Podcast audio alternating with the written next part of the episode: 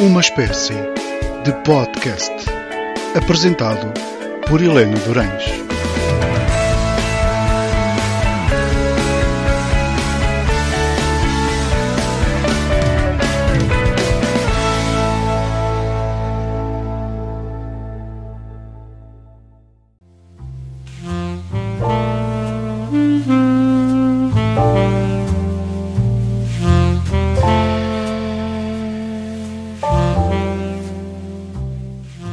Olá, boa noite, bem-vindos a mais um episódio de uma espécie de podcast.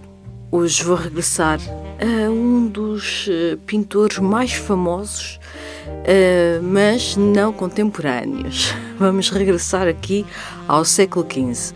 Espero que estejam bem, com saúde, tenham aproveitado o feriado anterior e que também aproveitem os feriados desta semana, não é? Este início do mês de junho é sempre bom porque parece que as, uh, que as semanas são sempre mais curtas e passam muito mais depressa. Portanto, espero que tenham uma ótima semana e uh, vamos então começar com o episódio de hoje.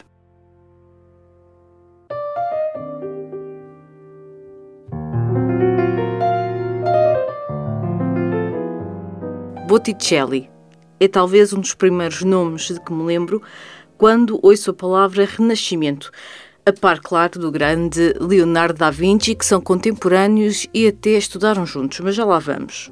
Sandro Botticelli tem como nome completo Alessandro Di Mariano Divani Filippepi. Nasceu em 1445 na bonita Florença e primeiro aprendeu orivesaria com seu irmão.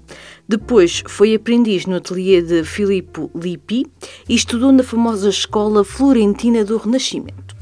Esta escola juntou pintores italianos que eram influenciados pelo estilo naturalista, tendo como referência Giotto.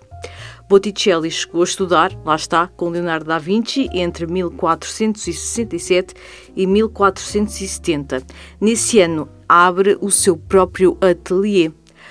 Não admira que realmente Botticelli fosse o talento que fosse, ainda para mais uh, tendo esta oportunidade de ser contemporâneo de grandes artistas acho sempre que deve ser fantástico e deve ser também um motivo de desenvolvimento da própria arte do, do pintor. E o que é que Botticelli tem, para além das suas grandes obras e do seu talento indiscutível uh, e do seu grande nome, que se torna um grande nome do Renascimento, é de Florença.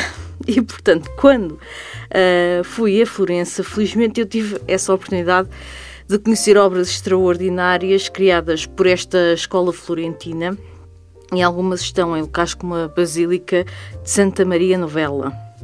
Eu aqui não entrei nesta basílica, estive só na parte de, de fora, mas lembro-me perfeitamente da minha surpresa quando entro numa praça e vejo esta basílica. É mesmo algo que não se esquece, porque é assim uma sensação, meu Deus, onde é que eu vim parar? E Florença tem muito essa característica, tem muitas praças e depois as praças têm sempre um monumento ou uma, uma igreja, uma basílica, e são, não sei, são espaços amplos em que uma pessoa, não sei. Eu, se me perguntarem, acho que Florença foi, sem dúvida, a cidade onde eu estive e que me via a viver ali. A sério, é, é, extra, é extraordinário.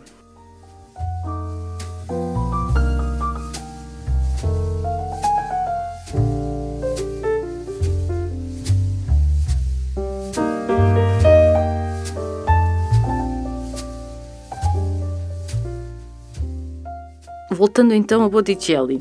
No seu percurso de aprendizagem, o pintor foi também influenciado por Masaccio e as tendências do gótico. Estudou também nas escultura, as esculturas de antiguidade.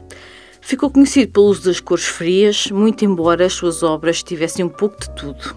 Foi um dos protegidos da poderosa família Medici, conhecidos por comandarem os destinos de Itália, não sendo por acaso que desta casa saíram quatro papas.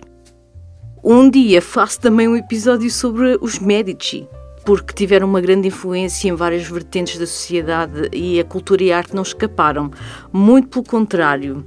Aliás, os Medici uh, eram grandes influentes e, no fundo, eram os decisores políticos de Itália e tinham aqui um, um, grande peso, mas a verdade é que se não fossem os Medici e o mecenato que faziam aos artistas, hoje em dia não teríamos obras de autores deste, como Botticelli, não é? Do século XV e, do, e, e desse, desses anos, não teríamos essas obras que temos hoje.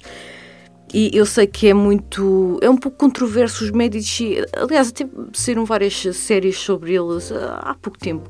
São controversos porque dominavam os destinos de um país, eram muito ricos, mas de facto têm este lado cultural e artístico muito interessante que só quem vai a Florença é que percebe o impacto e o poderio que eles tinham, mas também o, este lado positivo de deixar e de proporcionar aos artistas que criassem e que essas obras permanecem até hoje e, e ter essa oportunidade de, de, de, influenciar a arte neste sentido. Acho que é um ponto, na minha, na minha opinião, é de facto uma boa consequência de toda a sua influência e de todo o seu, o seu poder. Mas um dia faço um episódio sobre os Medici. Voltando aqui outra vez ao Botticelli.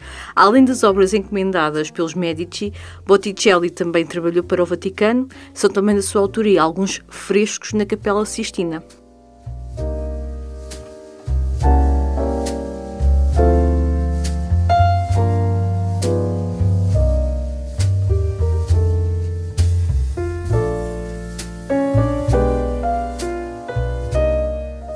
Expressionismo trágico de algumas das suas telas levou à discussão filosófica das mesmas.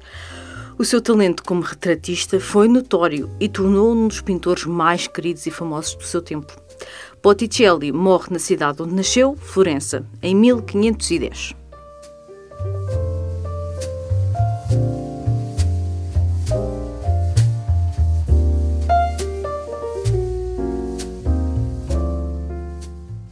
Para falar aqui um bocadinho de Botticelli e do, de, de das suas obras mais icónicas, eu decidi trazer três.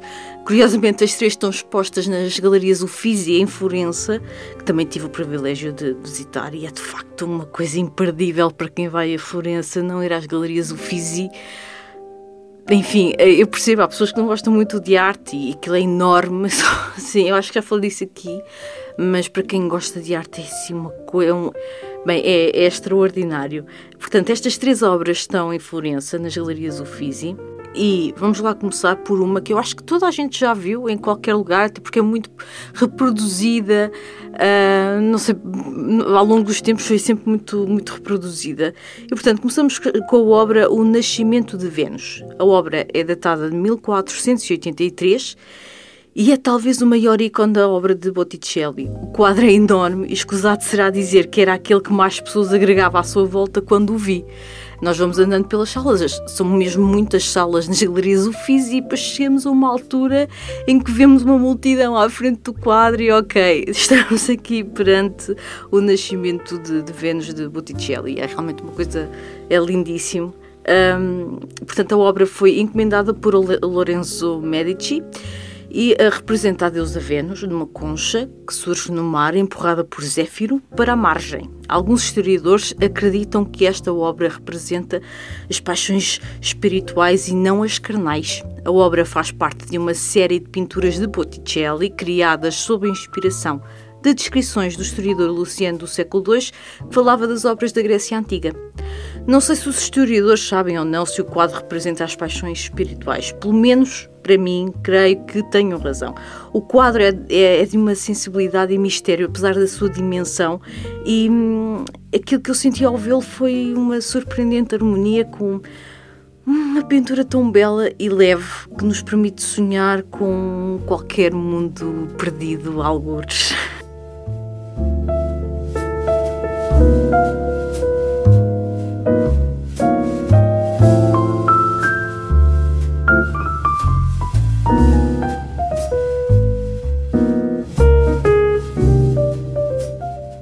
Outro quadro de Botticelli, que também podem ver nas galerias Uffizi, também é uma marca do pintor. Acho que a par do nascimento de Vênus, esta também é muito conhecida. É, portanto, a Primavera.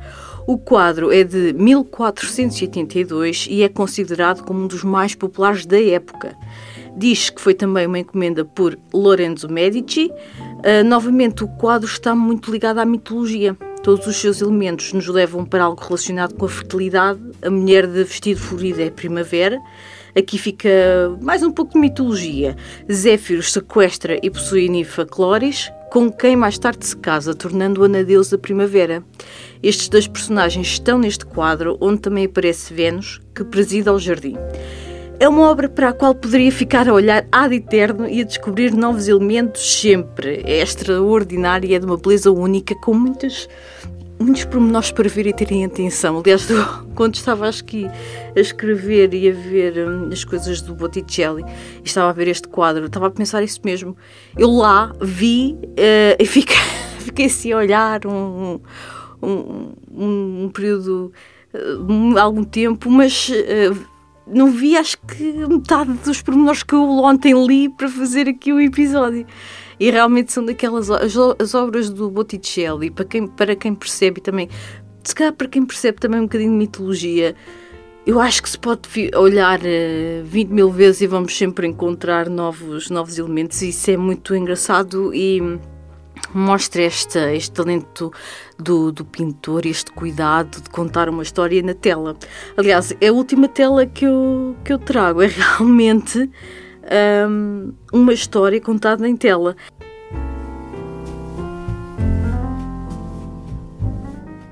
É a Calúnia de Apeles. A pintura é de 1495 e é considerada também uma pintura mitológica e já foi criada depois dos Medici serem expulsos de Florença. Botticelli cria esta obra baseada numa outra de um pintor de antiguidade, Apeles. Esta é a última obra onde não há qualquer aspecto religioso, já que depois Botticelli muda o seu estilo devido às ideias de Savonarola, padre pregador em Florença, depois dos Medici se irem embora. Este, este padre, realmente, pela história que, que eu sei que é muito, muito, muito, muito por alto, creio que também dava um belo episódio de uma espécie de podcast. Quem sabe? Portanto, dizer sobre esta obra, A Calúnia de Apeles, que retrata a não eficiência da justiça no mundo onde se é acusado e castigado antes de ser julgado. É uma alegoria fantástica e sempre atual, infelizmente. Mas parando a olhar para esta alegoria, fico fascinada por dois motivos. Pela capacidade de Botticelli em retratar algo tão real através de uma história, mas ao mesmo tempo surpreende-me pela sua maestria na representação. É realmente impressionante e digo-vos que vi e é de facto impressionante e eu sempre gostei muito de, desta capacidade dos pintores de passarem uma mensagem através de uma tela, uh, como é o caso desta calúnia da Apeles. E que esta mensagem, que infelizmente está cada vez mais na ordem do dia, aparece mais vezes, não é?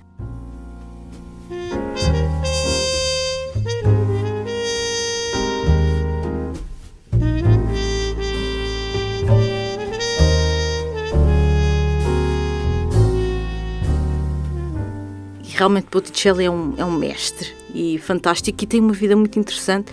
Aqui a pequena biografia que eu fiz é de facto pequena porque ele depois vai passar por eh, vários momentos, nomeadamente depois dos Medici se irem embora e de Florença passar por uma certa uh, revolução no modo como lida com com tudo, muito porque os Medici se foram embora, pois há uma necessidade de cortar com o passado, e até muitas das suas obras de Botticelli vão acabar destruídas, e é muito, é muito, muito interessante perceber estes momentos todos no Botticelli, que depois desta fase mais Medici, uh, onde mais mitológica, não é? Ele depois vai passar realmente para uma fase onde eh, depois desta calúnia da Apeles, que é aquilo que se conhece, vai passar por uma fase mais religiosa, mais motivos religiosos, muito por causa do seu tempo. E, e realmente é, é, uma vida extraordinária, mas um talento incrível. E, e posso-vos dizer que guardo de ver as obras de Botticelli, uh, foram das coisas mais bonitas que eu já vi e espero um dia voltar a ver e tenho essa, essa esperança.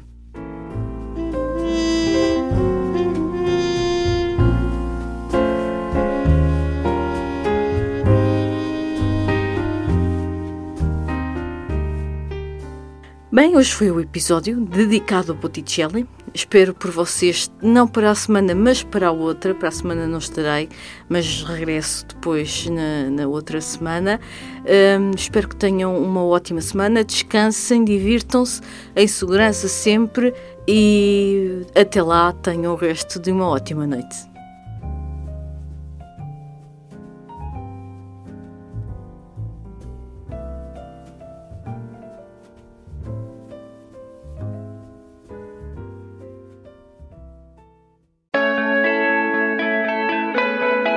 Uma espécie de podcast. À segunda-feira pelas 21h10, com repetição à quinta-feira pelas 23 horas. Apresentado por Helena Durães.